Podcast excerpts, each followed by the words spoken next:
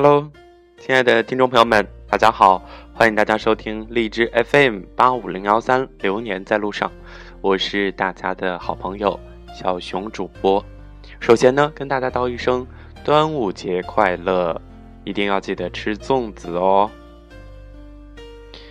哎，三天假期就要窝在学校了，现在对我来说，连回家的经费都是一件困难的事情。我已经到了承担不起，呃，最基本的这些生活费用了。有时候其实觉得挺无奈的，嗯，什么事情都做不好。那么现在大家听我的声音又和以前不一样，因为我今天啊睡的，昨天睡得太晚，今天起的也很晚，所以呵 呵感觉自己的嗓音还在睡眠当中。不过我挺喜欢这种慵懒的声音的。端午节也算是小长假，可能有好多朋友要出去玩或者是回家。不管是哪种选择，都希望大家过得好吧。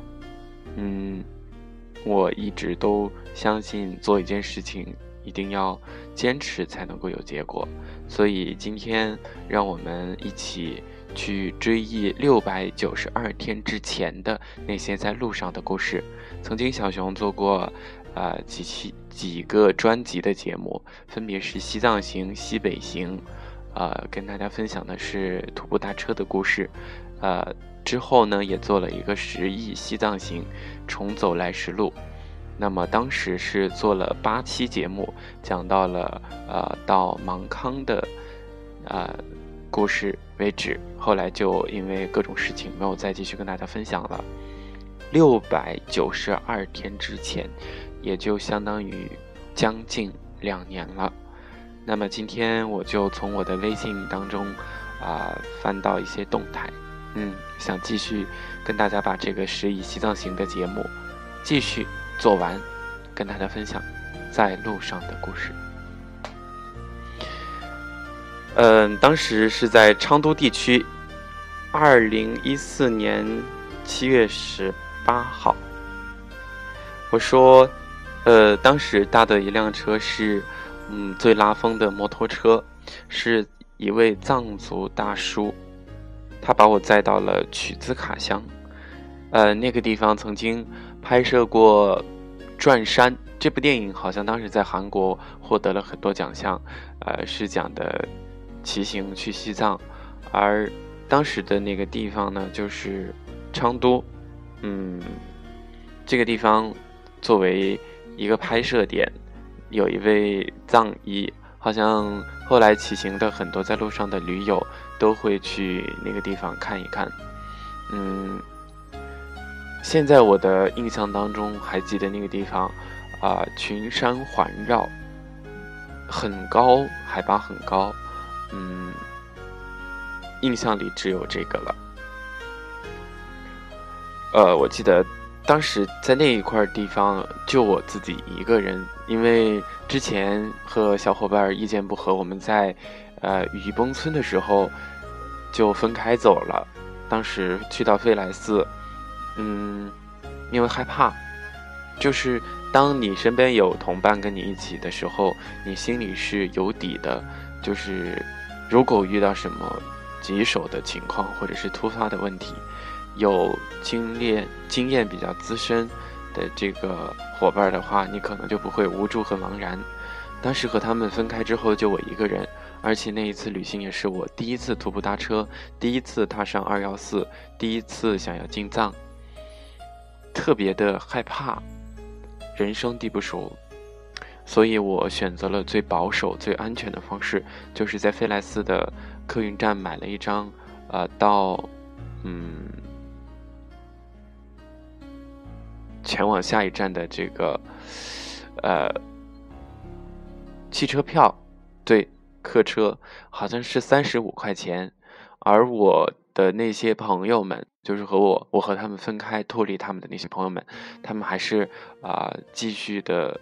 搭车的原则就是不花钱坐车，但是因为我和他们分开，我害怕，所以我就比他们先到达。因为我坐客车，中途是啊直接从一站抵达一站的。那么我到达那我到达那个地方之后呢，昌都觉得非常亲切。亲切的原因是因为 那个地方有很多建筑都写着“重庆援建”。二零一二年的时候，重庆到这里来帮助他们建设的，啊，叫做纳西村新农村。嗯，就像是他乡遇故知吧。虽然不是人，但是重庆这个名字也会让人觉得特别的暖心，很，嗯，很温暖吧，就是心里边儿。嗯，当时经过那个昌都的时候，嗯，早上出发，下午到，到了之后吃了个饭。然后就问那个店里边的老板娘，这边车多不多？嗯，因为害怕出发的太晚，就搭不上车，所以吃过之后就背着我的包，呃，开始继续前行前进。嗯，那个地方就有一个呃一所学校，就看到里边的孩子们。哼哼，有跟他们打招呼，他们也也非常的嗯可爱亲和，皮肤黑黑的，黝黑的皮肤，嗯，可能是处于高原，所以紫外线比较强，但是他们非常的淳朴可爱。嗯，刚刚跟呃大家说我出发了，就步行了很久之后，呃，在那个路上就。嗯，有好多曾经的，呃，背包客或者是骑行的人留下了一些笔记，他们呃写在石块上，或者是路牌上，或者是计量有多少公里的那种呃水泥桩上。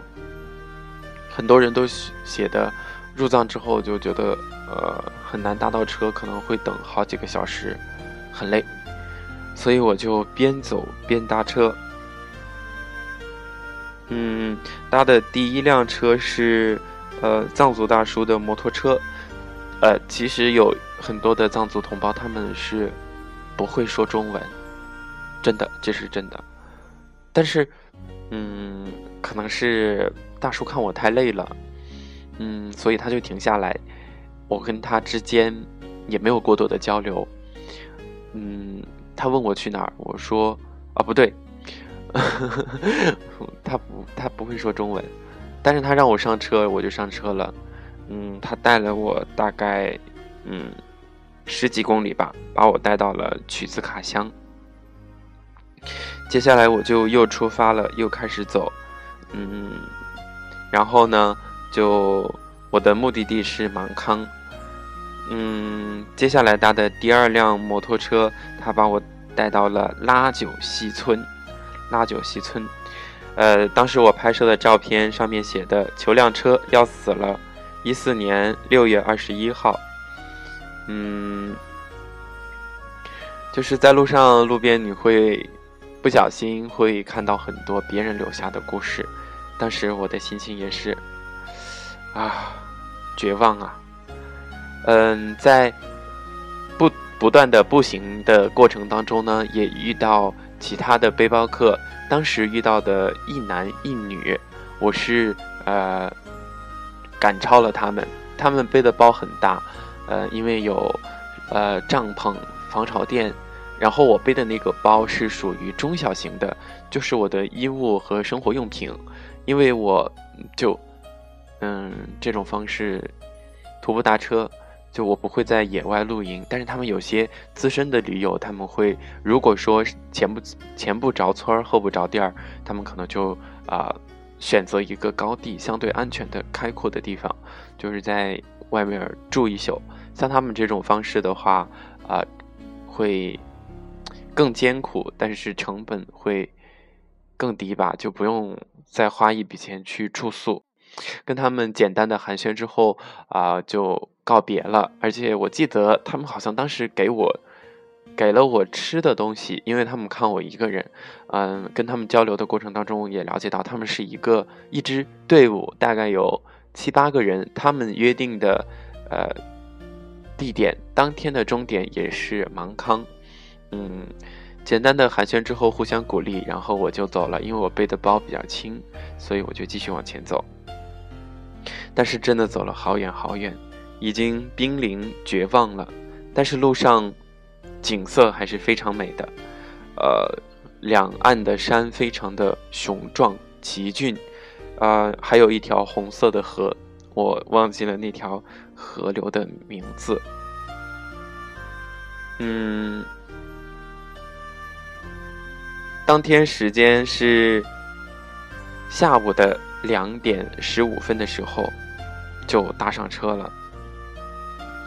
缘分很奇特呀，嗯，搭上的这辆车呢，就是刚刚之前说的那两个遇见的那两个朋友，他们背大包的，他们也搭上了这辆车，所以在车上我们就感觉像是一家人，久别重逢呀，聊得很嗨。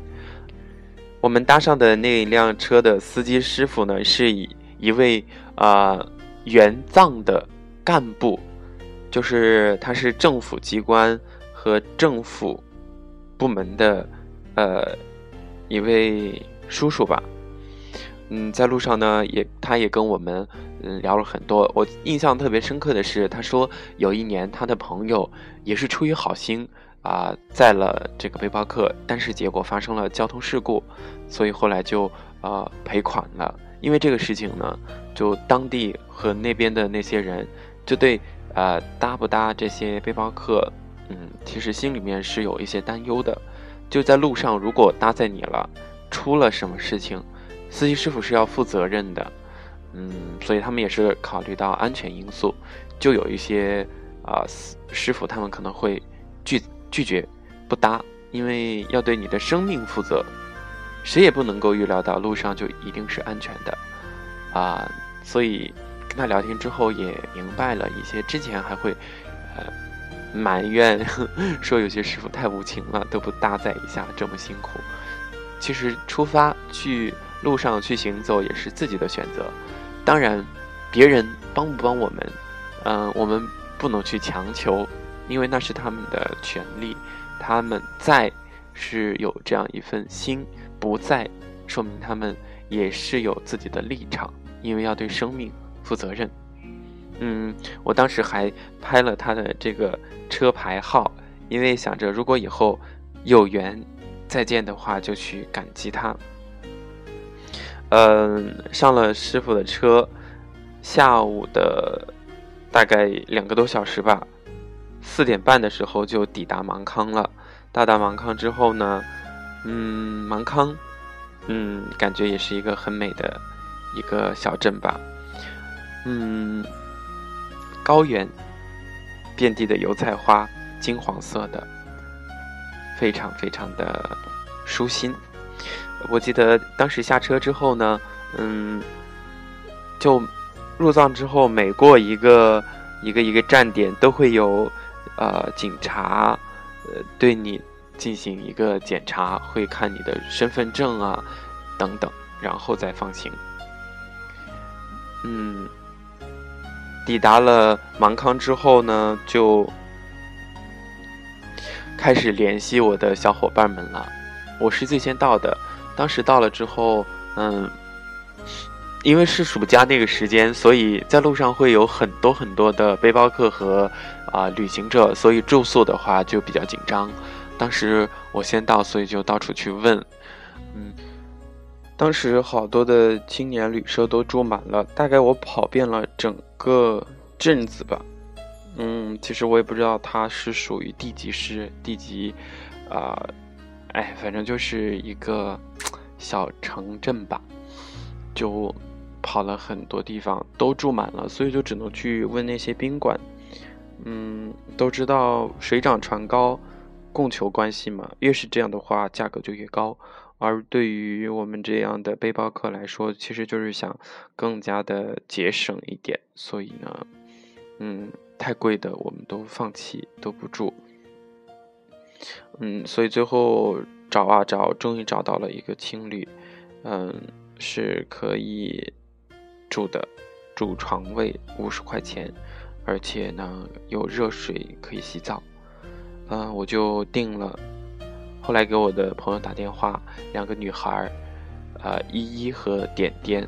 之前听过节目的朋友应该对他们会有一些印象啊，但是可能也忘了吧，都几年了，两年多了，在这里跟大家介绍一下吧。点点呢，她是他们俩都是广西还是广东的，我忘了，就是沿海的城市的女孩儿，啊，他们那会儿高中毕业，但是点点呢，她是一个特别的老手吧，在路上已经去过很多地方。尝试过各种旅行，所以她就带着她的小伙伴、好闺蜜，啊，一起也是去西藏。嗯，一路上之前她也挺照顾我们的，因为我之前没有出来过，所以不太懂。每次搭到车，她都先让我上车，因为她还觉得也不是吧，是真的，在路上男生容易搭不到车，女生。就容易一些，因为司机师傅可能会觉得女孩子比较危险，或者是想要帮忙他们一下，保护弱者嘛。但男孩子就没这么幸运了。呃，在我到达芒康之后，就联系他们俩，他们俩说他们搭了一辆皮卡车。天呐，而且皮卡车就是敞篷的，风大的呀，把他们吹的。等他们到的时候呢，啊，他们说也来我。住的这个地方住，嗯，后来我们算一下，一个人五十就是一百五。那如果开一个标间的话，可能也就一百七、一百六、一百八，但是呢，会相对安全，条件也比较好。所以后来我们就去换房间了。嗯，换了房间之后，呃，就洗澡干嘛干嘛的。嗯，后来我记得在嗯芒康的时候，我们还几个人约着出去吃了一顿好吃的。好像是炖的乌鸡火锅吧，这在路上已经相当的奢侈了。一般都是吃什么盖饭、炒饭。嗯，当时因为 觉得太辛苦自己了，应该要嗯犒劳一下自己，不能够太艰苦了。对，芒康是一个县，芒康县。嗯那么到芒康之后的故事就跟大家分享到这里。在特别想要感谢两位搭载我的藏族大叔，我坐的摩的虽然只是几十公里，但是也会让我觉得，呃，有继续前行下去的勇气。再一个就是入藏的那个干部大叔，应该叫大哥，呃，嗯，说到这里。就想要铺展开去说一下，就是人的选择呀，嗯，之后它的影响蛮大的，嗯，很多人就想留在繁华的地区，但是也有不少的年轻人，他们选择去比较贫困、偏远、需要有人去建设的那些地方，所以西部才能够得以发展，就像是那些。啊，去农村的大学生、干部、村官儿等等，也是为着这个社会、为着这个国家更好的发展去奉献自己的青春吧。嗯，在路上，我们在芒康休整了一下，呃，第二天就继续出发了。在途中还，嗯，经过了海拔五千零八米的东达山。三幺八国道上就真的是美景不断，嗯，我记得在东达山的时候，我拍了一张照片儿，呃，上面写的是“中国人民武装警察部队交通第二支队，不畏艰难险阻，不怕流血牺牲，保通川藏天堑，锻造救援尖兵。”嗯，呃，很多的朋友都在。这里合影，嗯，合照留念。我记得在我们从芒康继续出发的时候，我七月十九号吧，下午三点钟发了一条心情是：回首天蓝，头顶有厚厚的云层，身后却是晴空，感觉你走到哪里，天空就蓝到哪儿，空气质量特别好。嗯，大家会很奇怪说。下午才发的心情，下午才出发吗？